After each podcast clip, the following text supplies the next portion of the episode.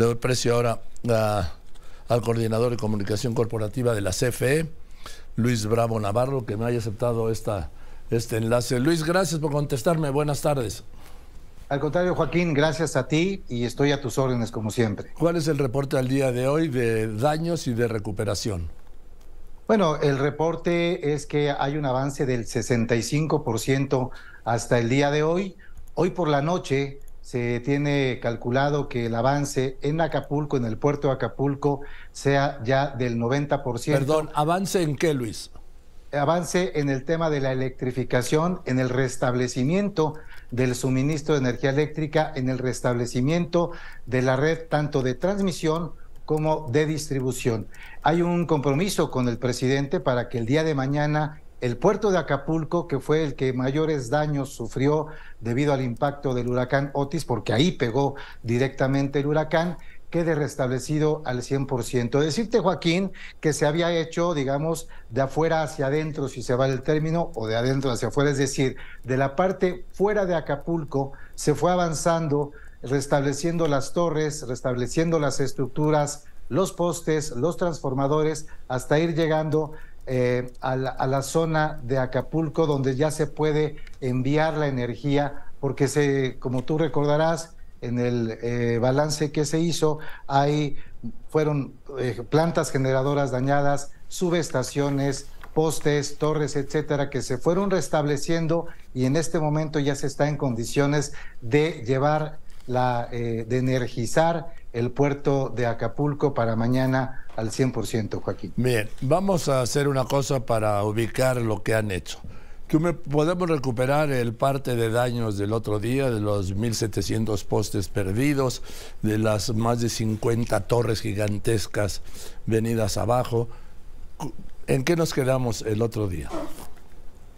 En eso precisamente, después de eh, de ese balance que hace que hacen las brigadas de la Comisión Federal de Electricidad y se determina, no sé si quieras que te repita. Sí, por favor, eh, repítelo porque hay que dimensionarlo, lo que había el viernes. Claro, lo que se encuentra, Joaquín, es una central generadora de 30 megawatts. ¿Qué quiere decir esto para los que no hablamos el lenguaje técnico?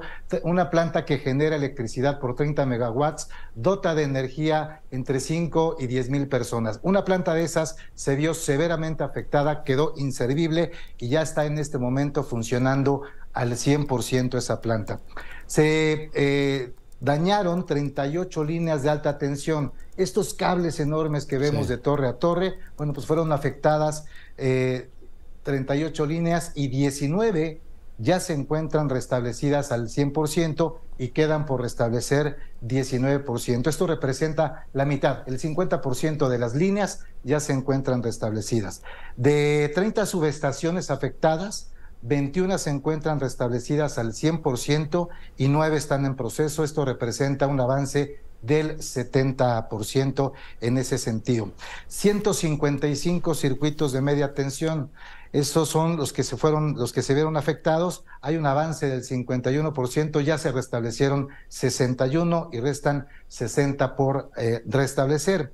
De esta, de 66 torres, estructuras colapsadas en líneas de 230 kilovolts, eh, pues se encuentra eh, en este, estas torres no se pueden sustituir en este momento y lo que hay que hacer, Joaquín, es poner estructuras provisionales para efecto de poder enlazar las líneas y llevar la electricidad hacia donde tiene que llegar. Son eh, estructuras, insisto, provisionales y una vez que ya esté establecido el flujo, el flujo eléctrico de manera normal, en lo que le llaman la, la reconstrucción, los técnicos de la CFE sustituirán estos por las torres que quedarán de manera definitiva. Eh, de 105 estructuras también colapsadas, pero estas en líneas de 115, es decir, un poco menor el voltaje que llevan, se encuentran restablecidas el 25% de ellas, quedan 80 por restablecer. De los postes dañados, que fueron más de 10.000, fueron 10.300 postes dañados, se lleva un avance del 35% y hay 6.705 en proceso. Esto de alguna manera nos eh, permite eh, dimensionar, Joaquín, la gravedad que sufrió el sistema eléctrico allá en Guerrero y, bueno, también dimensionar la capacidad técnica y humana que tiene la CFE para restablecer esto en apenas unos cuantos días después de el dramático eh, evento meteorológico que se presentó, Joaquín.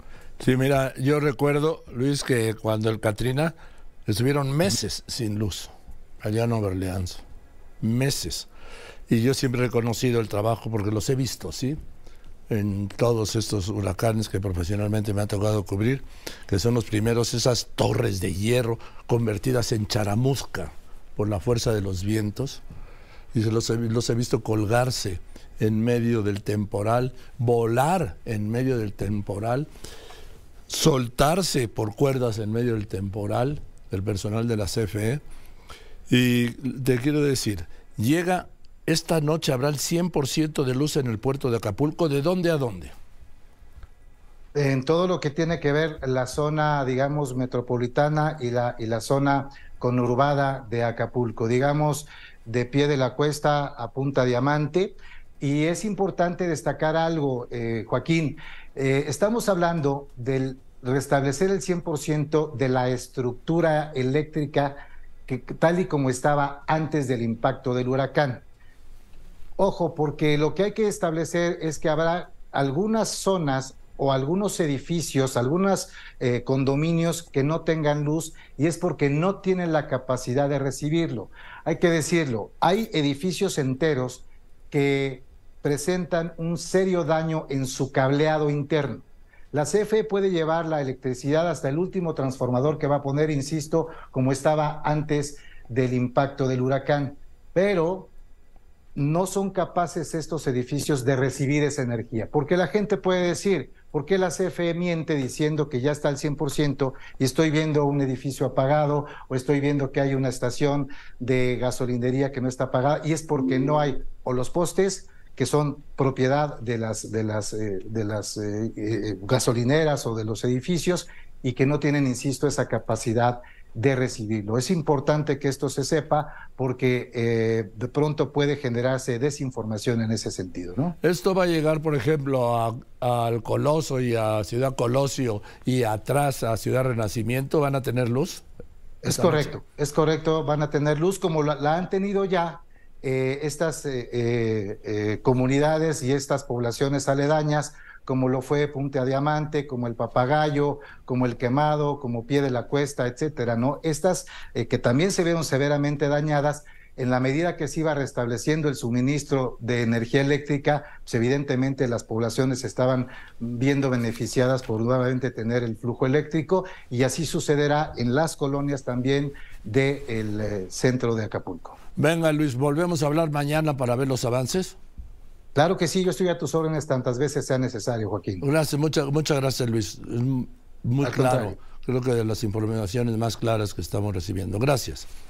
Gracias a ti, Joaquín. Luis Bravo Navarro, eh, coordinador de comunicación, de comunicación corporativa de la CFE.